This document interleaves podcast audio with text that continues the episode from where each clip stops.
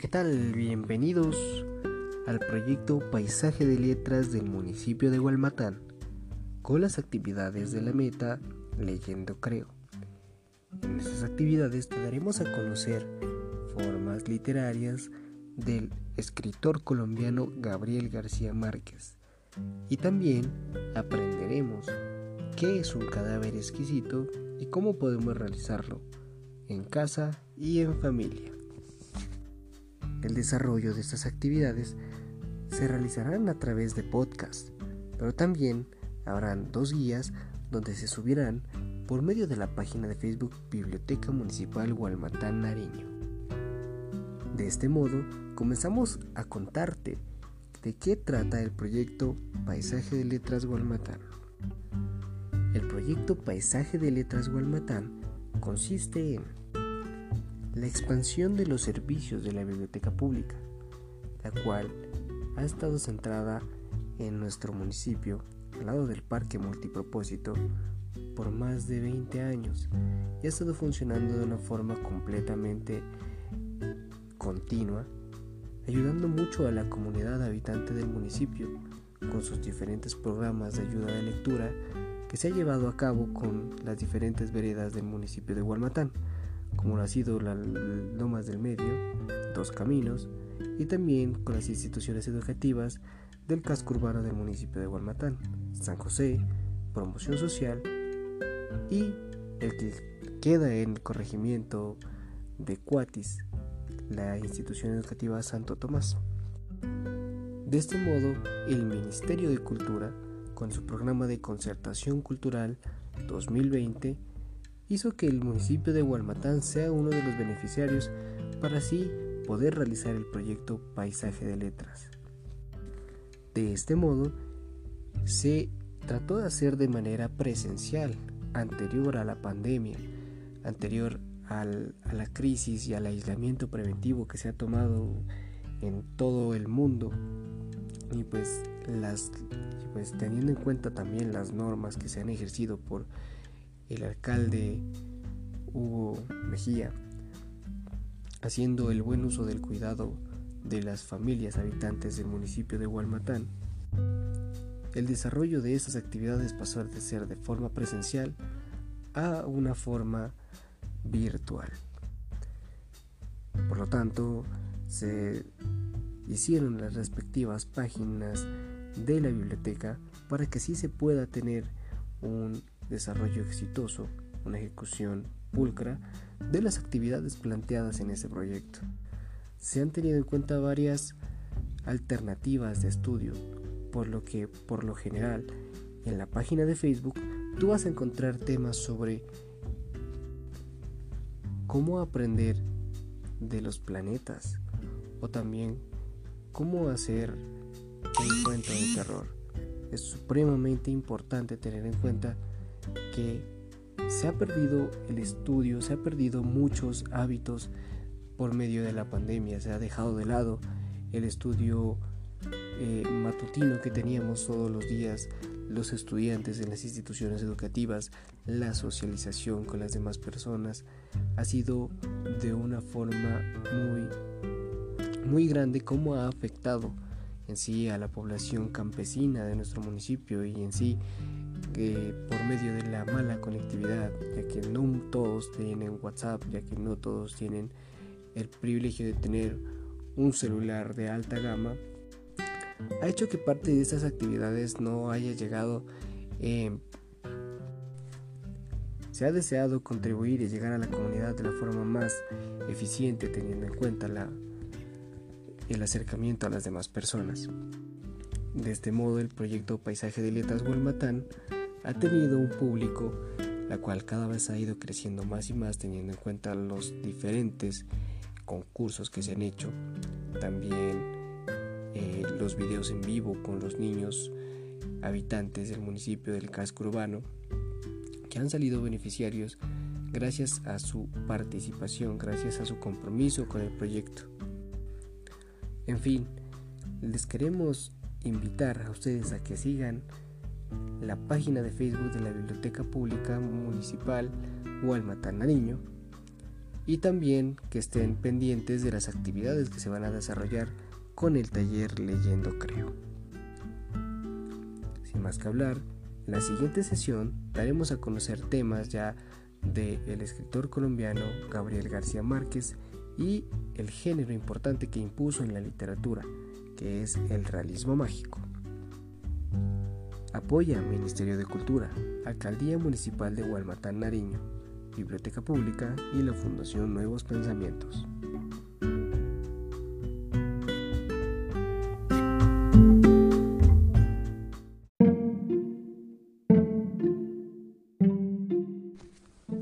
Bienvenidos una vez más al proyecto Paisaje de Letras Gualmatán, con las actividades de la meta Leyendo Creo. En esta sesión te daremos a conocer qué es el realismo mágico. También conoceremos un poquito sobre Gabriel García Márquez y la importancia de su obra y la que le dio el premio Nobel 100 años de soledad. Tengamos en cuenta que el realismo mágico es una corriente literaria que se generó a mediados del siglo XX y se caracteriza por la narración de hechos fantásticos e irracionales. Esto se da en un contexto realista donde se presenta lo extraño como algo cotidiano y algo que tanto el narrador como los personajes perciben eh, lo pueden hacer de manera natural pues los personajes no tienen la necesidad de dar las explicaciones. En el realismo mágico confluye la influencia del psicoanálisis y el surrealismo europeo, que hacen hincapié en los sueños y el inconsistente y la influencia de los mitos y leyendas de las culturas indígenas precolombinas. Este término surgió en Alemania en 1925 para descubrir un movimiento pictórico. Y años después, Arturo Uslar Pietri lo usa para referirse a una nueva tendencia literaria hispanoamérica que surge entre 1930 y 1940 en Europa. El auge de este movimiento ocurre entre 1960 y 1970, durante el auge latinoamericano. Y entre los principales autores de esta corriente literaria se encuentra Jorge Luis Borges, Mario Vargas Llosa, Carlos Fuentes, Julio Cortázar y el representante más importante del realismo mágico, Gabriel García Márquez, cuya novela Cien años de soledad es considerada la más representativa de esta tendencia. Finalmente, el realismo mágico puede ser explicado brevemente también por las palabras de Jorge Luis Borges. Y bueno, eso es todo. En esta sesión te dimos a conocer qué es el realismo mágico y la importancia de Gabriel García Márquez en esta corriente literaria. Como vemos es el autor de la, de la obra más icónica del realismo. Aún así, Gabriel García Márquez se destaca por su forma de redactar, su imaginación y más que todo su realismo mágico. Eh, para continuación, para las siguientes sesiones, analizaremos los cuentos peregrinos y leeremos dos de ellos para que así podamos entrar en el entorno del realismo mágico. Así que quédate con nosotros y síguenos en el siguiente podcast. Apoya al Ministerio de Cultura. Alcaldía Municipal de Gualmatán, la Biblioteca Pública y la Fundación Nuevos Pensamientos.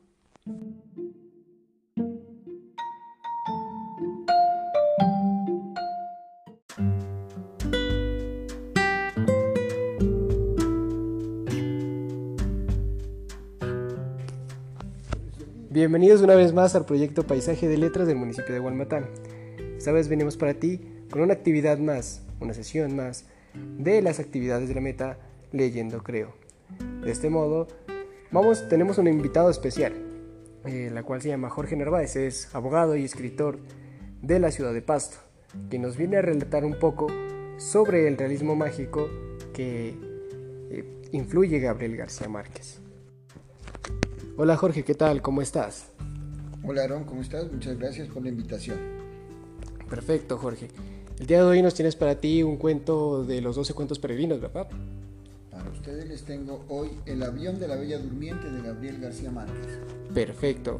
Pero antes que eso, hablemos un poquito sobre a ti qué te parece el realismo mágico que, que impone Gabriel García Márquez y los demás escritores exponentes de este género como Mario Vargas Llosa.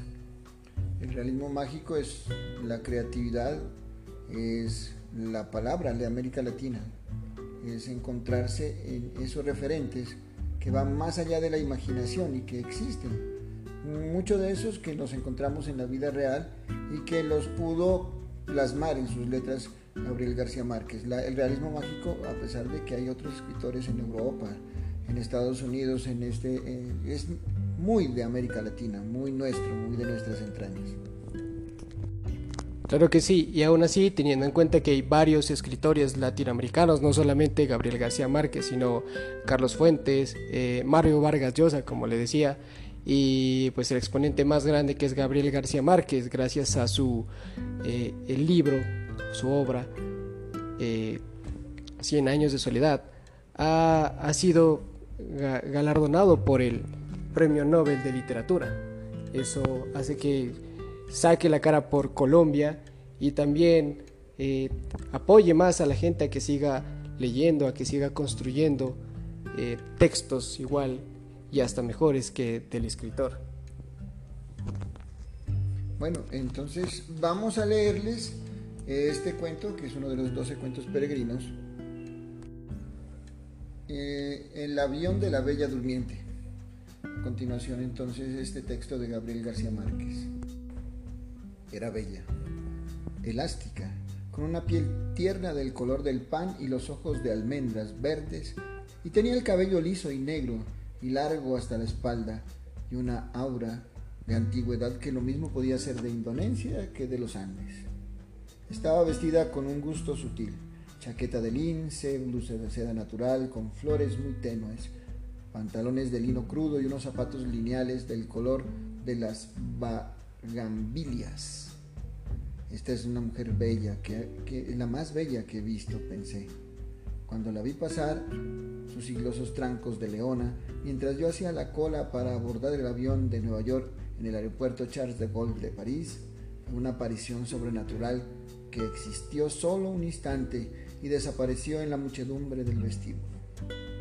Eran las nueve de la mañana. Estaba nevando desde la noche anterior y en el tránsito era más denso que de costumbre en las calles de la ciudad y más lento aún en la autopista, y había camiones de carga alineados a la orilla y automóviles humeantes en, la nieve. En el vestíbulo del aeropuerto, en cambio, la vida seguía en primavera. Yo estaba en la fila de registro detrás de una anciana holandesa que demoró casi una hora discutiendo el peso de sus once maletas. Estaba a aburrirme cuando vi la aparición instantánea que me dejó sin aliento. Así que no supe cómo terminó el altercado hasta que la empleada me bajó de las nubes con un reproche por mi, distracción. A, a, modo de disculpa le pregunté si creía que los amores en los amores a primera vista. Claro que sí, me dijo, los imposibles son los otros. Siguió con la vista fija en la pantalla de la computadora y me preguntó qué asiento prefería, fumar o no fumar. Me da lo mismo, le dije con toda intención, siempre que no sea al lado de las once maletas. Ella lo agradeció con una sonrisa comercial sin apartar la vista de la pantalla fosforescente. Escoja un momento, me dijo. Tres, cuatro o siete. 4. Su sonrisa tuvo un destello triunfal. En 15 años que llevo aquí, dijo, es el primero que escoge el 7. Marcó en la tarjeta de embarque el número del asiento y me lo entregó con el resto de mis papeles, mirándome por primera vez con unos ojos color de uva que me sirvieron de consuelo mientras volvía a ver la bella. Solo entonces me advirtió que el aeropuerto acababa de cerrarse y todos los vuelos estaban diferidos. ¿Hasta cuándo? Hasta que Dios quiera, dijo con una sonrisa. La radio anunció esta mañana que será la nevada más grande del año. Se equivocó. Fue la más grande del siglo. Pero en la sala de espera de la primera clase, la primavera era tan real que había rosas vivas en los floreros y hasta la música enlatada parecía tan sublime y sedante como lo pretendían sus creadores. De pronto se me ocurrió que aquel era un refugio adecuado para la bella y la busqué entre los otros salones estremecido por mi propia audacia. Pero la mayoría eran hombres de la vida real que leían periódicos en inglés mientras sus mujeres pensaban en otros contemplando los aviones muertos en la nieve a través de las vidrieras panorámicas, contemplando la fábrica glacial, los, vasos, los vastos cementeras de Roissy devastados por los leones. Después del mediodía no había un espacio disponible y el calor se había vuelto tan insoportable que escapé para respirar. Afuera encontré un espectáculo sobrecogedor. Gentes de toda ley habían desbordado las salas de espera y esperaban acampadas en los corredores sofocantes y aún en las escaleras, tendidas por los suelos con sus animales y sus niños, sus enseres de viaje, pues también la comunicación con la ciudad estaba interrumpida y el palacio de plástico transparente parecía una inmensa cápsula espacial varada en la tormenta. No pude evitar la idea de que también la bella debía estar en algún lugar en medio de aquellas hordas mansas, y esas fantasías me infundió de nuevo los ánimos para esperar. A la hora del almuerzo habíamos asumido nuestra conciencia de náufragos. Las colas se hicieron interminables frente a los siete restaurantes, las cafeterías, los bares atestados, y en menos de tres horas tuvieron que cerrarlos porque no había nada de comer ni de beber. Los niños, que por un momento parecían ser todos los, del, todos los del mundo, se pusieron a llorar al mismo tiempo, y empezó a levantarse de la muchedumbre un olor de rebaño. Era el tiempo de los instintos. Lo único que alcancé a comer en medio de la rebatiña fueron los dos últimos vasos de helado de crema de una tienda infantil. Me los tomé poco a poco en el mostrador mientras los camareros ponían las sillas sobre las mesas a medida que se, se desocupaban y viéndome a mí mismo en el espejo del fondo con el último vasito de cartón y la última cucharita de cartón y pensaba en la bella. El vuelo de Nueva York previsto para las 11 de la mañana salió a las 8 de la noche, cuando por fin logré embarcar. Los pasajeros de la primera clase estaban ya en su sitio y una zafata me condujo al mío. Me quedé sin aliento. En la poltrona vecina junto a la ventanilla la bella estaba tomando posesión de su espacio con el dominio de los viajeros expertos. Si alguna vez escribiera esto nadie me lo creería, pensé y apenas intenté en mi media lengua un saludo indeciso que ella no percibió. Se instaló como para vivir muchos años, poniendo cada cosa en su sitio y en su orden, hasta que el lugar quedó tan bien dispuesto como la casa ideal donde todo estaba al alcance de la mano. Mientras lo hacía, el sobrecargo nos llevó la champaña de bienvenida. Cogí una copa para ofrecérsela a ella, pero me arrepentía al tiempo, pues solo quiso un vaso con agua y, le pidió al sobrecargo, primero en, un, francés inaccesible y luego en un inglés apenas más fácil, que lo despertara que no lo despertaran por ningún motivo durante el vuelo. Su voz grave y tibia arrastraba una tristeza oriental. Cuando le llevaron el agua, abrió sobre las rodillas un cofre de tocador con esquinas de cobre, como los baúles de las abuelas, y sacó dos pastillas doradas de un estuche donde llevaba otras de colores diversos. Hacía todo de un modo metódico y parsimonioso, como si no hubiera nada que no estuviera previsto para que ella después de su nacimiento.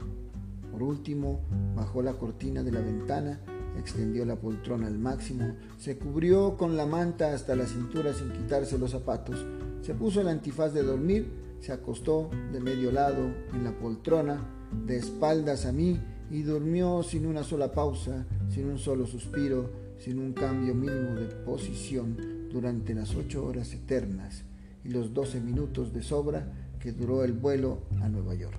Fue un viaje intenso Siempre he creído que no hay nada más hermoso en la naturaleza que una mujer hermosa, de modo que me fue imposible escapar ni un instante al hechizo de aquella criatura de fábula que dormía a mi lado. El sobrecargo había desaparecido tan pronto como despegamos y fue reemplazado por una azafata cartesiana que trató de despertar a la bella para darle el estuche de tocador y los auriculares para la música. Le repetí la advertencia que ella le había hecho al sobrecargo, pero la azafata insistió para oír de ella misma que tampoco quería cenar. Tuvo que confirmárselo de sobrecargo y aún así me, me reprendió porque la bella no hubiera colgado en el cuello el cartoncito con la orden de no despertarla. Hice una escena solitaria diciendo en silencio lo que le hubiera dicho a ella si hubiera estado despierta. Su sueño era tan estable que en cierto momento tuve la inquietud de que las pastillas que se habían tomado no fueran para dormir, sino para morir. Antes de cada trago, levantaba la copa y brindaba a tu salud, bella. Terminada la cena, apagaron las luces. Dieron la película para nadie y las dos quedamos solos en la penumbra del mundo. La tormenta más grande del siglo había pasado y la, noche del Atlántico era inmensa y limpia, y el avión parecía inmóvil entre las estrellas. Entonces la contemplé palmo a palmo durante varias horas y la única señal de vida que pude percibir fueron las sombras de los sueños que pasaban por su frente como las nubes en el agua. Tenía en el cuello una cadena tan fina y era casi invisible sobre su piel de oro. Las orejas perfectas sin, puntadas para los aretes. Las uñas rosadas de la buena salud y el anillo liso en la mano izquierda. Como no pareciera tener más de 20 años, me consolé con la idea de que no fuera un anillo de bodas, sino el del noviazgo efímero. Saber que duermes tú, cierta, segura, cauce fiel de abandono, línea pura, tan cerca de mis brazos maniatados. Pensé, repitiendo en la cresta de espumas de champaña el soneto magistral de Gerardo Diego. Luego extendí la poltrona a la altura de la suya y quedamos acostados más cerca que una cama matrimonial. El clima de, el clima de su respiración era el mismo de, su voz y su piel exhalaba un hálito tenue que solo podía ser el olor de la propia del propio de su belleza, el olor propio de su belleza. Me parecía increíble. En la primavera anterior había leído una hermosa novela de, de Yasunal Kawabata sobre los ancianos burgueses de Kioto que pagaban sumas enormes para pasar la noche contemplando a las muchachas más bellas de la ciudad desnudas y narcotizadas mientras ellos agonizaban de amor en su misma cama. No podía despertarlas ni tocarlas y ni siquiera lo intentaban porque la esencia de placer era verlas dormir aquella noche velando el sueño de la bella. No solo entendía aquel refinamiento senil, sino que lo vivía a plenitud. Creo que dormí varias horas, vencido por la champaña y los fogonazos mudos de la película, y desperté con la cabeza agrietada. Fui al baño, los lugares detrás del mío yacía la anciana de las once maletas despatarrada de mala manera en la poltrona. Me parecía un muerto olvidado en el campo de batalla. En el suelo, a mitad del pasillo, estaban sus lentes de leer con el collar de cuentas de colores y por un instante disfruté de la dicha mezquina de no recogerlos. Después de desahogarme de los excesos de champaña, me sorprendí a mí mismo en el espejo, indigno y feo, y me asombré de que fuera tan terrible los estragos del amor. De pronto en el avión se fue a pique, se enderezó como pudo y prosiguió volando al galope. La orden de volver al asiento se encendió. Salí en estampida con la ilusión de que sólo las turbulencias de Dios despertaran a la bella y que tuviera que refugiarse en mis brazos huyendo del terror. En la prisa estuve a punto de pisar los lentes de la holandesa y me hubiera alegrado, pero volví sobre mis pasos, los recogí y se los puse en el regazo, agradecido de pronto de que no hubiese escogido antes que yo el asiento número 4. Sueño de la bella era invencible.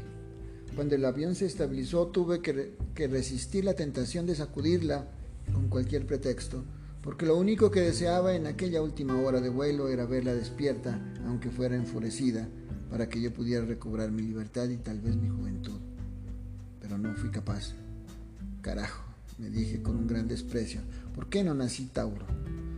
Despertó sin ayuda en el instante en que se encendieron los anuncios de aterrizaje y estaba tan bella y lozana como si hubiera dormido en un rosal. Solo entonces caí en la cuenta de que los vecinos de asiento en los aviones, igual que los matrimonios viejos, no se dan los buenos días al despertar tampoco ella. Se, quitó el antifaz, Abrió los ojos radiantes, enderezó la poltrona, tiró a un lado la manta, se sacudió las crines que se peinaban solas con su propio peso, volvió a ponerse el cofre en las rodillas y se hizo un maquillaje rápido y superfluo que le alcanzó justo para no mirarme hasta que la puerta se abrió. Entonces se puso la chaqueta de lince, pasó casi por encima de mí con una disculpa convencional en castellano puro de las Américas y se fue sin despedirse siquiera, sin agradecerme al menos lo mucho que hice por nuestra noche feliz y desapareció hasta el sol de hoy en la Amazonía de Nueva York. Bueno, y eso es todo. Muchas gracias Jorge por narrarnos esta increíble historia. No olviden seguir la página de Facebook Biblioteca Municipal Gualmatán Nariño y estar pendientes de las actividades que se han subido anteriormente. El proyecto Paisaje de Letras es apoyado por el Ministerio de Cultura, la Alcaldía Municipal de Gualmatán, la Biblioteca Pública y la Fundación Nuevos Pensamientos.